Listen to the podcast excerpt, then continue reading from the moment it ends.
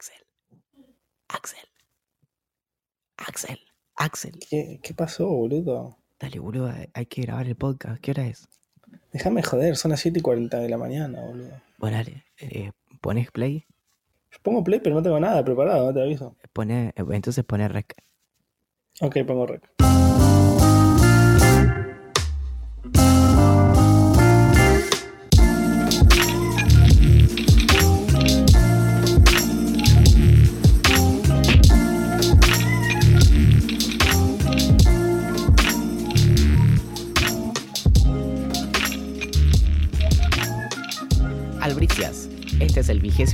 De la segunda temporada de Idea Millonaria, el Frank Zappa de los podcasts. Mi nombre es Valentín Muro, licenciado para matar pero que rara vez ejerce, conocido por kiosqueros, libreros y demás personas que kiosquean y librean, como el Esteban Spielberg de no terminar nunca un libro, grabando desde la ciudad con más palomas que fans del show con palta, hechos, no opiniones. Desde la ciudad que todo tiene que envidiarle a la nuestra, con pocas horas de sueño pero muchos kilómetros en el odómetro, me acompaña y emociona el motivo por el cual existen los carteles que indican que miremos a ambos lados para cruzar, el olor a bizcochuelo de naranja un sábado por la tarde, la carita que te mira con ternura y te pregunta, ¿de verdad? Es el indiscutido amo de los panchitos y ciertamente un gran pancho también. Es nuestro añorado. Hola, amiguito, ¿cómo andás? Acá estoy inventando idioteces. Che, me, me venía muy contento con la presentación, porque por ser el rey de los panchitos, pero resulta que también soy un pancho, así que me la bajaste. ¿Comiste panchos en, en Estados Unidos? Me comí el primer día que, que bajé del subte en Manhattan, me bajé en, en Union Square Station y empecé a caminar mucho. Y llegué hasta el Flatiron, que es el, el edificio ese que es finito. eh, y, en, y abajo del Flatiron había un vendedor de panchos que vendía panchos a un dólar. Así que fui y me lo comí. Y me compré el puesto. Era muy feo. Era muy feo, boludo. Era muy feo. Ah, ¿sí? En realidad no es que era feo, es que era feo el aspecto, porque los chavales sacan la, la, la salchicha de una especie de tupper, la tiran arriba de, de- de una sartén media caliente, eh, te la, como que te la fríen un poco y te la dan así nomás, media como caliente por afuera, fría por adentro. Así que si le hubiera Ah. puesto más ganas el chabón, eh, hubiera estado rico, pero era el pancho más barato de todo Nueva York, así que entiendo que no le ponga muchas ganas. ¿Qué es lo que hicieran así todos los puestitos en vez de tipo hervirlo? Yo creo que a nivel preparación sí, son, son así, porque no, no tienen como que lo hierven, pero hay algunos que son más caros. O sea, yo llegué a ver panchos de 3 dólares y este era de 1. Así que estimo que eh, los que son más caros tienen como un poco más de amor, por decirlo de alguna manera. Lo que se me ocurre es que, ¿viste esas máquinas que es como, que tiene como rodillos y tiene como muchos, eh, muchas salchichas arriba? Esa que debe ser medio por vapor.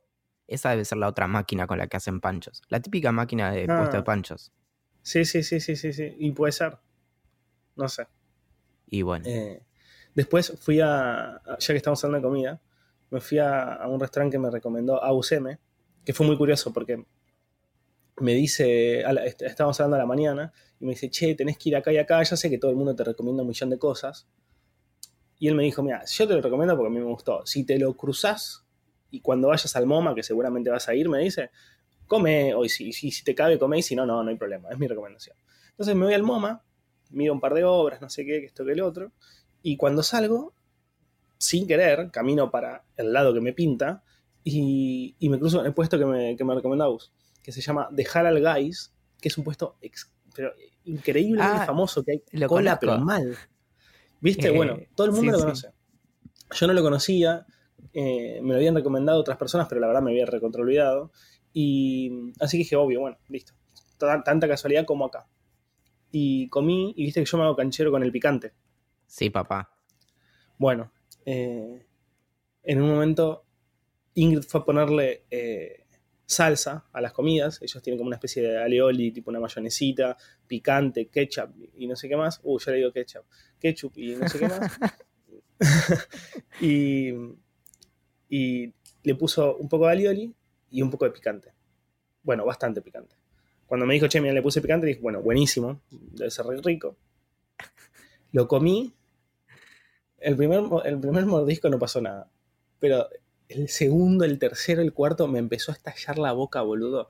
Tipo, llorando, lágrimas me caían, me caían los mocos. Ingrid en un momento me mira Yo no le había dicho nada, que estaba sufriendo. Me mira y me dice, che, Axel, ¿estás bien? Vamos a ¿Por una guardia. Claro, pues estás todo colorado. Le digo, Ingrid, te digo la verdad, me estoy muriendo de lo que pica esto. Me dice, pero te estás muriendo, o sea, me preocupo, o sea, porque te veo mal. No, no te preocupes, empecé a tomar agua gaseosa, agua gaseosa y, y se me terminó yendo a los 5 o 10 minutos, pero nunca comí algo tan picante como eso. Qué increíble. ¿Y qué, Sí. qué otra aventura culinaria tuviste esta semana?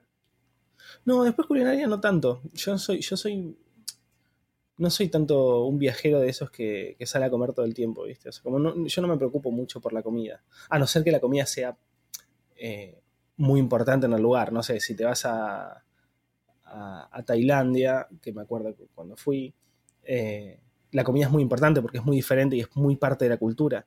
Y si bien los yankees están comiendo todo el tiempo, la realidad es que las comidas son bastante similares. O sea, no, no- no me crucé con nada que dijera como, uy, no, no lo puedo creer que diferente que es esto. Más no, que y además te pasa algo como de que la- las comidas más interesantes a veces son como de... No, son comidas como americanas, sino co- como de extranjeros también. Y eso es raro. Exacto, era, era justo lo que quería decir. Eh, que alguna de las, de las cocinas más interesantes que tiene, que tiene Nueva York, al menos, eh, es por ejemplo la comida china, el ramen y demás. Y ni siquiera es, es- es de acá, o sea, como la verdad es que entonces a nivel cultural mucho no me, no me suma. Eh, así que no, no, no, no fui tanto a comer afuera. O sí, pero comía más boludeces. Ah, lo que sí, fui a, fui a un lugar que me recomendó, y esto fue muy raro porque me lo recomendó eh, el conejo Martelli, el de La Nación, que también sale en la metro, porque justo lo conocí cuando fui al, al evento de Google. Me dice, mira, andate a este lugar, está, está por varios lugares en Nueva York, pero el más interesante es el que está cerca del, del Flatiron, que se llama Italy. Se escribe It, Ali, todo junto, suena Italy como Italia. Entonces, vos entrás y es una especie de shopping inmenso, muy tano, y de todo comida.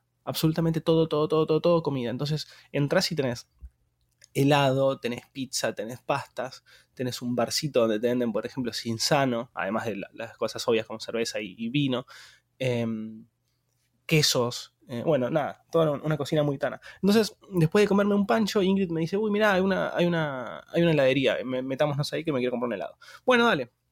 Nos metimos y resulta que era este lugar Italy. eh, y es un lugar increíble, boludo, porque vos, para empezar, entras y decís, ah, bueno, Te va a ser una, emocionado. Sí, no, es, es muy emocionante. Em, entras y decís, ah, bueno, va a ser una heladería. Pero yo no sabía ni lo que era. Ingrid me dijo, hay una heladería, vamos, bueno, vamos. Y, y adentro tienen como pasillos con toda comida tana que es riquísima. Bueno, a mí me gusta mucho la comida tana porque tengo. mi- mis abuelos lo son. eh, entonces, Y tu le tengo un cariño muy particular. Y mi apellido, por si no se dieron cuenta. Como Eh, pizza. Así que bueno, eso. Como pizza. Eh, tenemos que hablar de una cosita muy rápido. Em, ¿Qué? es flat iron. Como... Sí, pero yo le digo Flatiron. ah, ah, ok. Es como un ¿Viste? Como, como, claro, como Pastebin o como Reply All. No, Reply All. Repliar. Ok, ok. Es, tu- es una postura política. No, la, la respeto mucho. La respeto. No concuerdo, pero la respeto mucho. Y Yo soy así.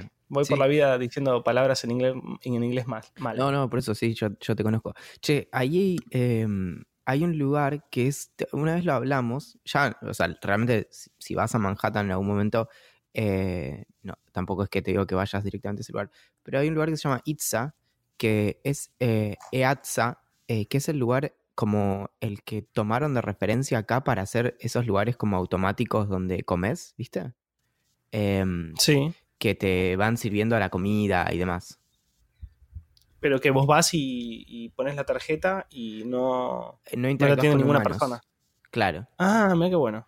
Eh, ¿Cómo se llama? Itza. Sí, lo estoy buscando igual acá y no me aparece como. Me aparece uno en San Francisco, pero no en Nueva York y por ahí ya quebró.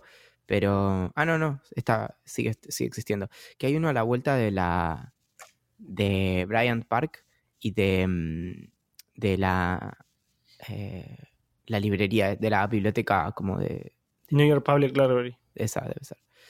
Sí. Y, mm, Sí, es que Bryant Park está exactamente a la vuelta de, de la New York Public Library. ¿Ves? Por eso vos, vos tenés más, más New York que yo. Eh, pero nada, es, es- es divertido. Eh, además, bueno, lo que tiene es, es sobre todo muy barato. Bueno, eso me gusta mucho. Así que nada, por ahí. Justo que hablaste de eso, em, fui a la, a la- a la- a la librería de Nueva York, que es una de las más grandes de, de Estados Unidos y por ende del mundo. Eh, Biblioteca. y mm, sí, a la biblioteca. Y mm, está muy buena. Está, está muy bueno porque no solamente tiene 200 millones de libros y vos podés ir a estudiar y demás, a unas secciones en las que solamente te permiten entrar si vas a estudiar, es decir, no van turistas. Eh, puede ir cualquier persona, pero si va con un libro a sentarse y leer. Eh, y además hay obras de arte. Entonces vos vas y además de ser una, una biblioteca increíble, eh, tenés, por ejemplo, obras de, de gente muy famosa. Hay, hay, un- hay una pintura de Capote que subí a Instagram que, que está buenísima. Eh, nada, me gustó mucho. Y, y el Bryant Park, que está exactamente a la vuelta, que es una especie de oasis en el medio de Manhattan, porque es un lugar verde muy grande con, con sillitas para sentarse y mesitas, que eso me pareció muy interesante en Nueva York. En todos los espacios verdes hay mesas que, no- las que me recuerdan a las que nosotros usamos para los balcones, esas de metal, Sí. y sillas para que las personas se sienten. Entonces, vos vas al mediodía, quizás tenés una hora, una hora para comer, te compras tu, no sé, tu, tu pack con 10 piezas de sushi y te vas al Bryant Park a comerlo, terminas y te volvés a la oficina. Y, y además hacen eventos, hacen eventos gra- gratis y, y inmensos en el parque, en el Bryant, y como en la ópera. Que el otro día nosotros fuimos al Bryant Park a tomar agua y, y descansar un poco porque venimos caminando muchísimo, pero muchísimo. Eh, y había un anuncio de que en dos horas iba a empezar la ópera. Entonces, nada, seguimos, seguimos caminando, volvimos, vimos la ópera y nos fuimos a, a seguir caminando. Hmm. Está muy, muy, muy bueno. Y un poco igual te sentís como, como que ya tenés más cultura solo por haberte enterado de que estaba la ópera, aunque no la hayas visto. Es como que te llega, ¿no? Es que te digo la verdad, particularmente no, no, no sabían que ame, ame mucho la ópera. Obvio. Em, no, con, con eso que decís, primero, uno de mis primeros correos de cómo funcionan las cosas fue cómo funciona la vida y muerte de las ciudades. Que, porque básicamente es como una pseudo reseña de un libro de Jane Jacobs muy lindo que es eh, Vida y muerte de las ciudades americanas. Y eh, porque hablé de algo que es muy impresionante, un artículo que había leído, ya te diría hace casi 10 años, que es sobre eh, la importancia para la comunidad neoyorquina de los grandes escalones. En, en inglés le llaman stoops, que son esas casas que se llaman eh, brownstones, creo que se llaman, las, las típicas casas como que están eh, por la ciudad, que son como las casas caras, las que están en, en Manhattan, eh, Sí. que, tienen como unos grandes escalones em, como en las entradas, viste que tienen como una altura, siempre tienen como cuatro o cinco escalones y es- después está la, la puerta, ¿ubicás lo que te digo? Sí, sí, sí, pasé por muchísimas. Claro, son tipo, bueno, en Brooklyn también hay un montón y suelen ser las que aparecen mucho en las películas y eso. Obviamente vivir en, en un tipo de casa así es muy caro. Y mm, lo el artículo este lo que contaba era la importancia para, para, para la, la unidad neoyorquina, para su identidad de estos escalones, porque eh, invitan a que la gente se siente. Entonces hicieron que eh, en, como básicamente en- sobre todo en el siglo XIX, mucha gente se conociera con sus vecinos y, fuera como, o sea, de algún modo se viviera en los espacios públicos por la gente que, mm, que vive ahí, porque tenés donde sentarte. Pensarlo de otra manera, si vos no tenés donde sentarte, es muy difícil que te cruces con tus vecinos, porque vos vas a hacer un trámite y volvés, nunca parás en el medio. Eso es lo Claro. que generan lo- los bancos. Y, mm, y a mí me pasó acá en Buenos Aires, en el Ecoparque, que es como el, el ex zoológico de la ciudad, que abrieron, viste que te dije que nunca fuimos, ¿no? Vos nunca fuiste. No, no fui, pero vi que hablamos al respecto. Sí, eh, ahora cuando vuelvas te puedo llevar a, a pasear yo un poco. Obvio. Bueno, entonces lo que tiene el ecoparque este, que en las dos puntas que abrieron, una que da al, a Libertador y otra que da a Las Heras, es que mm, reda para poner eh, banquitos y poner mesas. Entonces, como para ir y, no sé, incluso no hace falta que te compres un café ahí, ¿no? Te compras un café para llevar en un lugar, te sentás y te pones a leer un libro o si, si te animás, te llevas la compu y trabajas ahí o lo que sea, pero, mm, pero se generaría algo como muy tipo Central Park. Te digo que me, me- me encanta la historia, ¿no? No sabía sobre los balcones estos. Me crucé con estas casas todo el tiempo, la verdad. Porque en las zonas ricas, eh, Manhattan es todo rico, pero en las zonas más ricas de Manhattan es donde más están estas casas. eh, y son preciosas. Y lo que vos decís es muy curioso porque ahora entiendo por qué en algunas de esas casas hay, nada, hay mucha gente que es muy careta y muy mala onda, que tienen como unas cintas, o sea, como una especie de cadena que bloquea el paso, entonces vos no te podés sentar ahí. Eh, y es justamente lo contrario a lo, que vos contás, o sea, como la, mala onda que tienen unas personas de no permitir que la gente se siente ahí, por ende no conocerse casi. Bueno, y algo muy interesante de eso es que el ancho de los escalones, de los stoops estos, que además es una palabra que viene del, holandés, porque mm, en realidad eh, creo que Nueva York era Nueva Ámsterdam originalmente. Y, mm, sí, lo era. Bueno, justamente porque, porque arrancó ahí como, como una pequeña como colonia o comunidad holandesa. Y stoop viene de una palabra holandesa. Y mm, lo que tiene es que el, también el ancho de los escalones correlaciona con el ancho de las puertas. Y eso tiene que ver con el ancho de los pianos. Entonces, cuanto más anchos eran tus escalones, más anchas eran tus puertas y más ancho y más grande era el piano que tenías en tu casa, que era una señal de estatus increíble. Nah, muy bueno, boludo, no sabía. Entonces, con esa clave de, lectura vos podés mirar las casas y, saber cuál era en su momento más, más pesada, digamos. Fantástico, no, no tenía ni idea de esto. Muy bueno. Y mm, sí, sí, es increíble. Porque, o sea, a mí me, encantó esa historia. Son esas que son como medio difíciles de contar si no sabes como por dónde entrar. Y nada, y también hay, algo muy fuerte ahí respecto de eh, los caballos y básicamente la, la, la, bosta de caballo en, en, la ciudad de Nueva York, que hay una nota que es fantástica, son esas notas increíbles que creo desde el New York Times, en donde, esto te estoy diciendo una, nota de más o menos 1880, 1890, donde un tipo calcula que, como si te dijeran 1910, iba a haber tanta bosta de caballo como que iba a tener 50 centímetros de alto en toda la ciudad. y no, de verdad. O sea, seguramente hacía, había muy, muy mal olor. Muy bueno. También me fui. Un, un lugar que me voló la cabeza, pero mal, mal, mal, mal, mal, mal.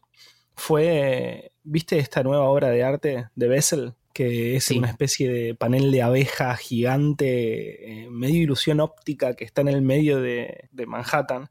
No sé cómo ni siquiera explicarlo bien lo que es, pero es, un, es, un, es una obra completamente futurista que está en la parte de Hudson Yards. Em, como que esa parte la están, la están haciendo como un, por decirlo de alguna manera, como un relanzamiento. Están creando nuevos eh, edificios, eh, shoppings y como para hacerlo más lindo. Y, te juro que me sentía dentro de una especie de Matrix, porque eh, encima fui en, el atardecer. Eh, cuando, cuando entras. Ah, para empezar, bueno, te cuento cómo entré. Eh, ¿Por la puerta? Voy hasta la. Sí, pero, pero no me dejaban al principio, porque vos para poder entrar, si bien es gratis, tanta gente quiere ir al, al, al B Celeste que ellos entregan entradas, tickets por la mañana, desde las 8 y media hasta que se terminan. Entonces, vos ni siquiera podés sacarlo online. Tenés que ir a hacer fila. claro, nosotros no lo sabíamos, fuimos directamente como en plan, nos quedó un poco de tiempo libre a la tarde, entonces dijimos como, che, vamos, vamos. Típico argentino, boludo, es increíble. Exactamente, pero esto, esto que te cuento va a ser más de Argentina todavía. Em, llegamos al lugar, le decimos como, che, ¿podemos pasar? Me dice, mira, no. ¿Tenés tickets? No, no podés. Pero, andate a tu casa. Pero quédate, ¿cuántos son? Me dice. Dos. Bueno, se va a complicar un poquito, pero quédate acá al costado. Hay muchas personas que vienen con más entradas de las que necesitan, entonces yo me las quedo y se las doy a las personas que están acá esperando. Por ahora está solamente, eh, claro, está este señor que, está solo, que, va a entrar en un toque porque seguro que vienen alguien con, más entradas, y eh, ustedes dos. Bueno, dale. El señor entró al toque, o sea, pasaron cinco minutos y el tipo ya le habían dado una entrada. Y yo esperaba, esperaba, esperaba, esperamos 10 minutos y no, no pasaba nada. Eh, y lo que veíamos es que las entradas las personas no se las sacaban a los que, los que entraban. Entonces se nos ocurrió ir hasta la puerta de salida y pedirle entradas a las personas que estaban saliendo. Que obviamente nos dieron sin ningún problema porque son entradas gratuitas y eran un pedacito de papel, una, una tarjetita. Eh, así que nos dieron dos entradas, volvimos a hacer la fila, entramos y conocimos el Bessel. Qué increíble. Alto hack. Somos muy capos. Exactamente, alto hack. Eh, y bueno, fui, fui a la hora del, del, atardecer, así que esa, esa obra está hecha con, una especie de, material muy brilloso. Entonces el sol hace que eh, refleje en ese material. Y es algo como completamente hipnótico. Eh, la hizo un chabón británico que se llama Thomas Heatherwick, eh, que ya es bastante famoso. Y, y la verdad no, es, es, de las cosas que más me gustó en todo el viaje, la verdad. Al menos desde el punto de vista artístico, porque vi obras de, de Van Gogh de Kandinsky y, todo y demás, y también te vuelan un poco la cabeza, pero esto es como aparte es como que vos formás parte de la obra de arte, porque la estás recorriendo, la estás, o sea, estás sacando fotos desde adentro, es como muy, muy extraño. Es que de algún modo, sí, sos parte de la obra y vos estás como caminando en ella, ¿no? Exactamente, sos parte de eso. Está, está completamente espectacular, la verdad. y me parece muy extraño que sea gratis. Bueno, sí, claro. Nada, digo eso porque en, en Nueva York la verdad es que caminas rápido y te cobran. Es como. Es, como. Yo lo hablaba con, con Agus Gewer, que, está acá haciendo un. No sé qué es, como un curso. Eh, y lo que ella me decía es que ella está, está acá, creo que un mes estuvo. Dos semanas en Washington y, una acá. Em, y un mes acá. Y, y lo que dice es que Nueva York es una ciudad que se puede disfrutar solamente cuando la consumís si bien vos la podés pasear y es increíble pasear y demás, el concepto de, Nueva York es como sentarse a tomar algo, eh, sentarse a comer, entrar a locales de ropa y comprar. Es, como, es la meca del capitalismo. O sea, es, no, no, puedes hacer nada si no gastas guita. Y por eso me pareció raro que sea gratis el, el B celeste. No, de una. Bueno, también, eh, también igual hay algo interesante como con los días que las cosas son gratis, como con ir a ciertos lugares, ¿viste? Claro, bueno, yo al MoMA y al Guggenheim. A ciertos museos y demás. Al Guggenheim. Yo al MoMA y al Guggenheim fui los días que era gratis. Lo único malo de eso, a mí me gusta bastante el arte. O sea, bastante. No, soy bastante ignorante, pero me gusta verlo, lo disfruto. Y, y lo malo del MoMA y el Guggenheim, los días que son gratis, es que hay una cantidad de gente que no te lo puedo explicar. Pero es que es. Sobre todo en el MoMA. Pero es que ese es el, ese es el modelo de negocios, mi amor. Porque sí, sí, justamente, como vas ahí, decís, bueno, no, o sea, si realmente lo querés disfrutar, o sea, vos podés ir gratis. Si lo querés disfrutar, eh, tenés que pagar. Anda pagando. Claro, Exactamente. te digo, y, y, funciona porque me, me dieron No fui porque ya, había, ya lo había visitado y no tengo días eternos en Nueva York, pero. Eh, Daba que son las te dan ganas, te dan ganas de pagar. Dada que son las 9 de la mañana de un jueves, se me ocurrió una analogía con lo que decías de estar adentro de una obra porque, mm, ¿te acuerdas que nosotros muchas veces hablamos como de la filosofía analítica y la filosofía continental y demás? Y, mm, y me acordé de algo que me habían dicho en un momento hace muchos años. A mí siempre, me, al día de hoy, me cuesta horrores. Eh, para mí, la filosofía continental me suele resultar impenetrable. Nuevamente son esos textos que, que dan muchas vueltas, tipo, nuevamente Hegel eh, y, si querés, no sé, Heidegger y demás. Todos los que empiezan con G. Y, mm, y en un momento un compañero de la facultad me dijo, no, pero vos tenés como que, como que leerlo de otra forma, como en otra clave, como medio como quedarte más con la sensación que te dan esos textos. Yo obviamente lo miré con mi mejor cara de no sé de qué me estás hablando, esto es filosofía, pero mm, no, pero me quedé con las sensaciones. Con, eso de, de, de, de algún modo, no sé, leer un texto o algo y tratar de como de de ver qué te pasa y cómo te sentís. Digo, porque vos usaste palabras muy así con el tema de como caminar adentro de una obra y de algún modo ser parte. Y, de algún modo, si vos no estuvieras ahí, tendría sentido la obra en sí mismo. Y a veces hay un poco de eso en ciertas lecturas, como incluso en ciertos libros, que vos, ah, con la poesía creo que pasa mucho eso. Que, Sin duda. Que de repente decís como, como si los miro medio de costado y de afuera, esto no tiene mucho sentido, pero si realmente como me dejo entrar en lo que estoy leyendo, de repente algo empieza a pasar. Y como por ahí hay algo de eso en el, lugar en donde te metiste. Siento que es sin duda así. Y además lo que dijo un, poco tu compañero eh, sobre cómo dejar, o sea, lo que te dejan esos textos, el sentimiento que te dejan y demás, pasa un poco con todas las obras de arte, digamos. Es lo que yo te decía hace un rato. Yo no sé de arte, o sea, sí sé lo que es el, eh, el arte barroco, el clásico, no sé qué, el expresionismo, el impresionismo, sé la teoría, sé qué significa, pero no, yo no sé cuándo una pintura está bien hecha y cuándo está mal. Entonces, lo que yo miro cuando voy a ver un, museo y me cruzo una pintura que me parece interesante, es solamente lo que me hace sentir. Y, yo no sé si esa obra es buena o no desde el punto de vista técnico. Pero si me hace sentir bien o me hace o me genera algo, digamos, como nada, ya cumplió su, cometido. Y es un poco eso lo que pasó con el Bessel. Eh, es una obra de arte increíble, que desde el punto de vista técnico, nada, a mí no, no, lo entiendo, pero cuando vos te metes, es como te estás metiendo en un mundo futurista, eh, como... Sí, es lo que te decía, muy, muy Matrix, eh, muy película, no sé, posapocalíptica, es, es realmente muy loco. Bueno, eh, pero es que me pasaba viendo tus stories también de museos y como la cuestión del arte contemporáneo, que suele ser como el, arte más fácil de, de, pegar, ¿no? Como de, al que decir, como, ah, pero eso es solo una bombacha colgada de un clavo en una pared. Y nada, bueno, sí, bueno, es una obra. Y, y si te metes en, en, esa es re fácil como no salir más, ¿viste? Como que es muy fácil meterse y decir, che, esto es cualquier cosa. Sí, sí, sí, obvio. Pero, mm, pero de algún modo, incluso cuando hay toda una cuestión que es súper interesante y turbia alrededor de el, del mercado del arte y digamos, bueno, ¿por qué alguien pagaría 16 millones de dólares por una bombacha colgada de un clavo en una pared?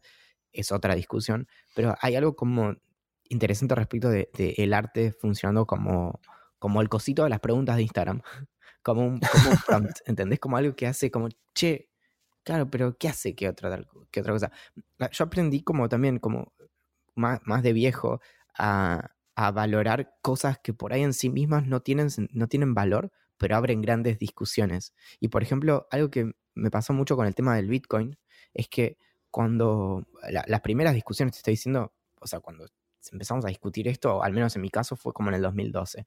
Y, mm, y me pasaba que incluso si no entendía un pomo de qué implicaba blockchain en ese momento, me parecía muy interesante porque nos obligaba, por ejemplo, te dicen como, pero el Bitcoin no vale nada.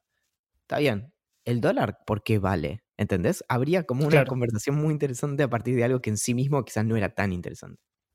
Sí, sí, sí, sí, es, es, muy, es muy copado.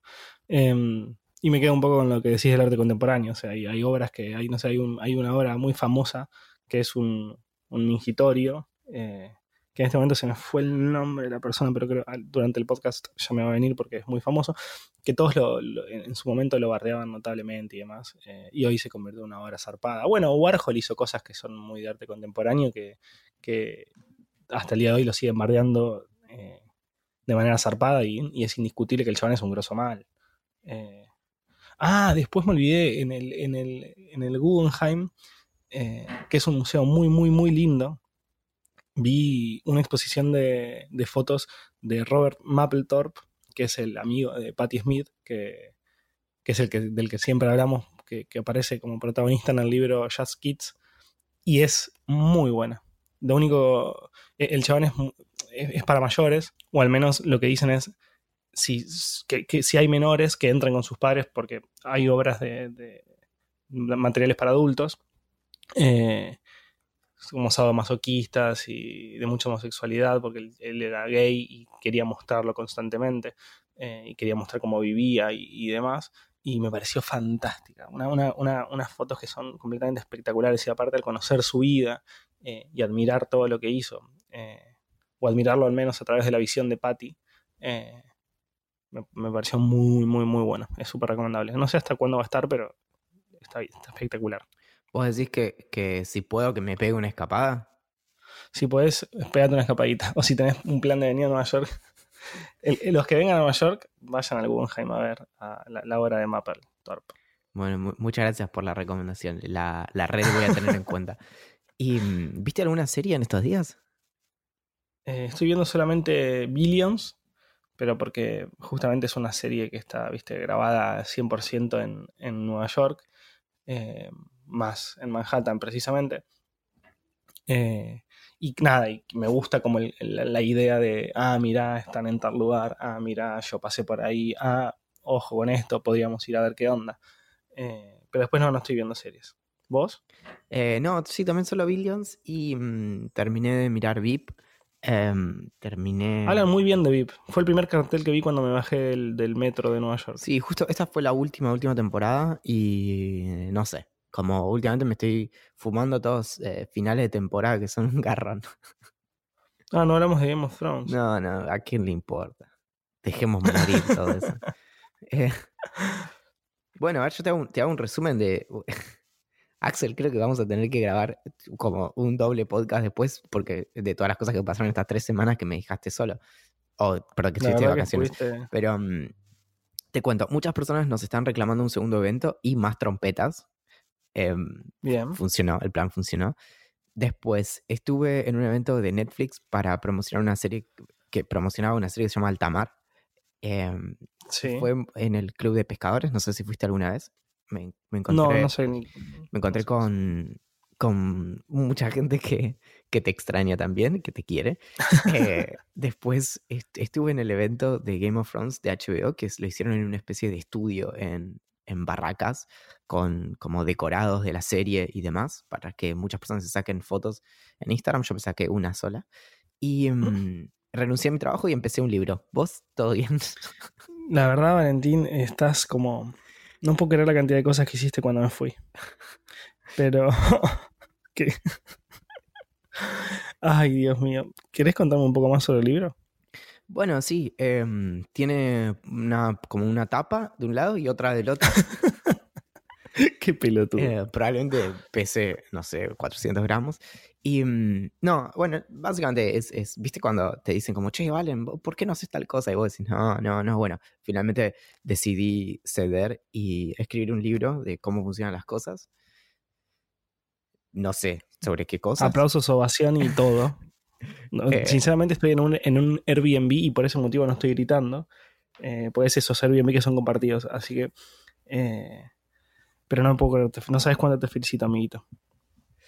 Y mm, sí, bueno, eh, va, va a ser todo un desafío. Hay, hay, obviamente, hay algo como de, de- dado que yo ya vengo escribiendo hace un montón y lo suficiente como para escribir para dos libros. Aparte, o sea, mi libro aparentemente va a tener algo así como 30 capítulos. Otra cosa es que, además de que empecé un libro, voy a empezar un, porque obviamente que hay que capitalizar todo lo que se hace, así que voy a empezar una especie de segundo newsletter para el Club de Fans de la Curiosidad, para do- donde, voy, Bien. donde voy a ir contando todas las semanas las, las novedades. Hoy a la tarde me toca mandar el primer capítulo, el primer capítulo en el primer eh, correo, porque voy a contar, ayer tuve como la, la primera reunión formal de, de comenzamos el libro. Y mm, entonces, bueno, como cuál es, va a ser el plan y demás, y ya. O sea, en el newsletter nuevo lo que vas a hacer es contar el avance día a día, o no día a día, pero noticia a noticia claro. de- del libro. Sí, sobre todo porque em, va, va- escribirlo va a ser muy distinto de cómo escribo mis correos. De hecho, la- una, una de las cosas que, que fue también muy fuerte como para que me animara a, a finalmente también como renunciar a, a mi trabajo, del que nunca hablamos y probablemente nunca vamos a hablar, pero yo trabajaba desde de enero, de enero hasta ahora, trabajaba full time em, en, en un proyecto y, mm, y lo que me pasó es que la semana pasada me tomé unos días para trabajar en eh, justamente en este libro, porque tenía que hacer una como pequeña entrega. Y, y en un momento me encontré a mí mismo bajando libros a lo bobo sobre la curiosidad, en este caso, por, por el primer eh, capítulo del libro. Y mm, dije, wow, ¿cómo puedo hacer esto y no lo tengo que mandar? O sea, yo estoy muy acostumbrado a escribir y publicar a las cuatro horas. Entonces de, de repente dije, wow, Claro. puedo, puedo tomarme mi tiempo. Y eso la verdad es que fue como súper fuerte. Y lo que creo que va a pasar en, en esta como bitácora de, de escritura es que voy a tener un montón de cosas para ir contando, como de libros que encontré, cosas que me llamaron la atención o no sé. Va, va a tener probablemente una curva de, de acomodarme al formato, porque yo suelo escribir mil palabras por correo y acá cada, cada capítulo, cada cómo funciona, va a tener tres o cuatro veces esa extensión. Entonces, Ah, un montonazo. claro, entonces, que es más un capítulo de un libro, lo otro es más como una columna. Y, mm, Claro. Entonces, bueno, ¿qué, qué pasa? O sea, una primera pregunta es, ¿se la banca lo que hago en esa extensión? Porque por ahí, tipo, mil palabras está bien, pero yo no sé si- yo te hablo de cómo funciona el control remoto en cuatro mil palabras, te mantengo entretenido, ¿entendés? Bueno, nada, Claro. menudo desafío. Y mm, tengo que empezar... Sí, quizás lo más importante de eso es eh, como buscar. Bueno, igual lo, lo interesante de tus correos es que vos haces interesante eh, absolutamente todo, pero quizás en estos casos, cuando es tan, tan, tan, tanto más extenso, buscar cosas que, que- con las que las personas se sientan muy identificadas. Claro. historias que sean increíbles. Bueno, eso, como a- ayer tuvimos, eh, igual algo que me encanta realmente del tema del libro, el único motivo por el cual accedí a hacer algo así, pues, a mí, ya lo hablamos muchas veces, a mí nunca me, me, me, me movió el tema de hacer un libro, no- nunca fue como una de las cosas para mí, por ejemplo, personalmente me, resulta mucho más eh, pesado recibirme que escribir un libro. Como me veo mucho más escribiendo un libro que recibiéndome, básicamente. Y, mm, y, lo que tengo que, pensar acá no, solo es, es, el temario y demás, pero lo que me, realmente me atrae es que me acompañen. Entonces yo lo que les dije a las personas de la editorial, que ya contaré más detalles, es que, que yo lo que quería es que, que, estuvieran ahí, básicamente que me, que me leyeran y, criticaran y, trabajáramos propiamente en los textos, que es una experiencia que, yo no tengo. Entonces acá va a haber toda una búsqueda también de tono y demás, en donde lo que, lo que me propuse es que cada cómo funciona tenga una gran historia por detrás, ¿entendés? Del tema que sea. Como, no sé, cuando conté el, cómo funciona el aire acondicionado, me, me puse mucho en la, como en la historia de Carrier, que es el, el tipo que lo inventó, por ejemplo. Y que el tipo vino a la Argentina y que Entonces, como buscar eh, esas historias siempre a través de, una principal. Que en algunos casos probablemente sea una historia mía y en la vasta mayoría sea como nada. La persona que hizo el control remoto. Muy bueno, me encantó. Va, a ser un librazo seguramente. Bueno, y si no, te voy a decir que es un librazo igual. Sí, y si no, vas a, comprar tipo mil ejemplares. y, un día, y un día voy a encontrar las llaves de un depósito donde están todos los libros ahí y me voy a enterar de que me hiciste un, un bestseller. Exacto. Ay, qué buena idea, igual, nunca lo había pensado. debe, haber, debe haber gente que hace eso, ¿no? Estoy seguro que sí. O sea, tipo, Estoy seguro como fabricar un bestseller yendo, como mandando a comprar los ejemplares. Yo si fuera millonario escribiría un libro. Y lo compraría todos. Exactamente, los compro todos, se agotan el primer día y después tengo una mejor. Van a mucha gente que lo quiera. Le pones un, billete de adentro de 100 dólares. El libro sale 10, ponele. Me encanta. Claro, la gente va a hacer cola. Como separador. Va, se lo quedaría todo el libro. Igual, igual, te conviene mucho más comprar los libros ahí. Me parece que matemática no es, no es muy fuerte, pero. Eh. la matemática es hermosa, pero no significa que yo la entienda. Ay, boludo, ¿sabes qué me pasó en estos días? Un día estaba así, parado, y estaba mirando un árbol y dije, Ah, la matemática, como no, me conmueve. Te juro que hay algo. los números, el 2, el número 2 que parece un patito, yo los miro y digo: acá está, acá está el, universo contenido en, un dígito. Qué boludo. Che, justo tengo un par de anotaciones que, hice en, una libretita eh, en los últimos días como para charlar en el podcast. Y sabes que, acabo de ver esta, ¿sabes qué es lo más terrible de al menos Nueva York? Porque no conozco los estados más profundos de Estados Unidos? ¿Qué? Que el alcohol es muy caro. O al menos lo voy a reformular. Ir a tomar algo a un bar es muy caro. Porque. Tirate un número, ¿no? Un, trago, ¿cuánto sale? ¿5 dólares, 10 dólares?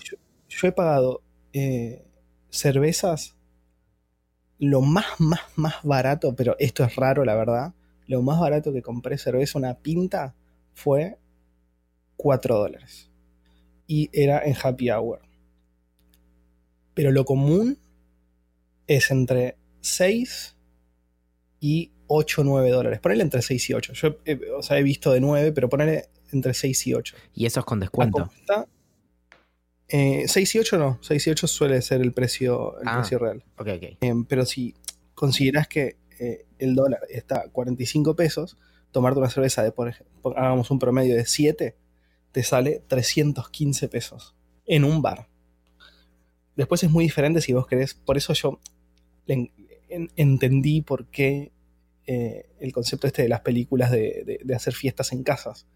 Porque escabiar es barato. O sea, vos te vas a un supermercado. Yo cuando fui a un Whole Foods, y no es barato Whole Foods, eh, me compré un pack de latas tenían 16 mm, latitas, eso fue en San Francisco, sí. Eh, por 12 dólares. Claro, claro. No. Por lo que me compro tres, pintas en un bar, en, un supermercado me compró 16 latas. Bueno, pero para, ¿vos te acordás de esa historia que me pasó cuando hace, en el 2014 grabamos el documental que te conté que a Sano se le había roto una, eh, una, se le había abierto una cerveza en la mochila. Sí. Bueno, fue porque era muy caro tomar alcohol, entonces por algún motivo llevábamos dos latitas en una mochila y adentro tenía, no sé, una tablet y algo más y un libro y todo quedó empapado en cerveza. No pasó nada grave, pero bueno, eh, ese, es- ese es tu motivo. Claro. eh, y también algo que está muy de moda en Nueva York son los rooftops. Que es básicamente las terrazas de hoteles donde ponen bares. Hay algunas que son extremadamente caretas y donde nada, es inaccesible para, para nosotros eh, con nuestra economía ir. Y otros que son más accesibles donde ponele, vas a un rooftop de piso, no sé, eh, 23, eh, que tenés una vista de Manhattan que es increíble y te pagas una birra 8 dólares. Que es Lo vale. carísimo, es ca- claro, es carísimo, pero vos decís, bueno, voy, me tomo una birra. eh, Ingrid se toma un trago y estamos disfrutando de un lugar que es completamente espectacular. Bueno, tiene entrada. No, entrada no tiene. Hay algunos rooftops que tienen entrada, pero el que fui, eh, fui a dos. Uno se llamaba eh, Rareview, que tiene una, una vista que está buena, pero no es, la, no es la mejor. Y después fui a otro con Agus, con Agus Bewerk, que se llama Pod. eh, ¿Cómo era? Podcast. Pod 39. no, Pod 39 creo. eh, Pod 39. Creo que era 39. O 33. No, Pod 33. Bueno, Lo- los no sé. números, la matemática, me...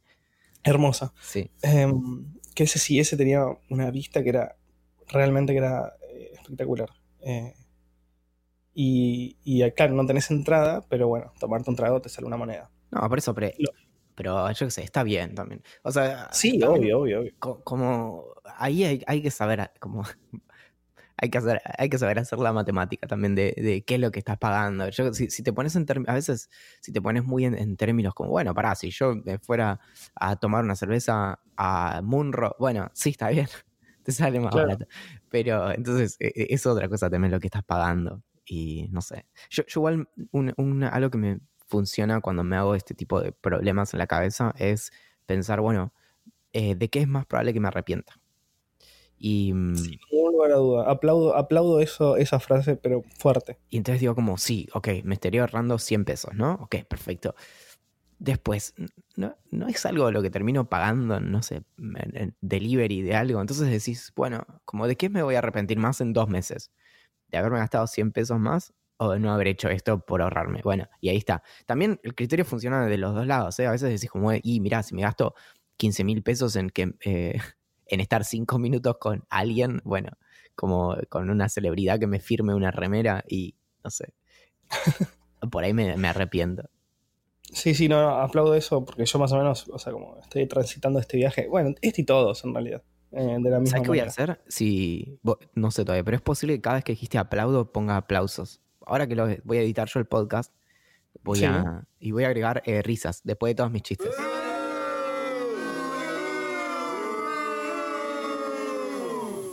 Que eso es un monstruo. Creo boludo. Estás que rompiendo, creo que estás nos, rompiendo idea millonaria, Valentín. creo que nos refalta un track de risas.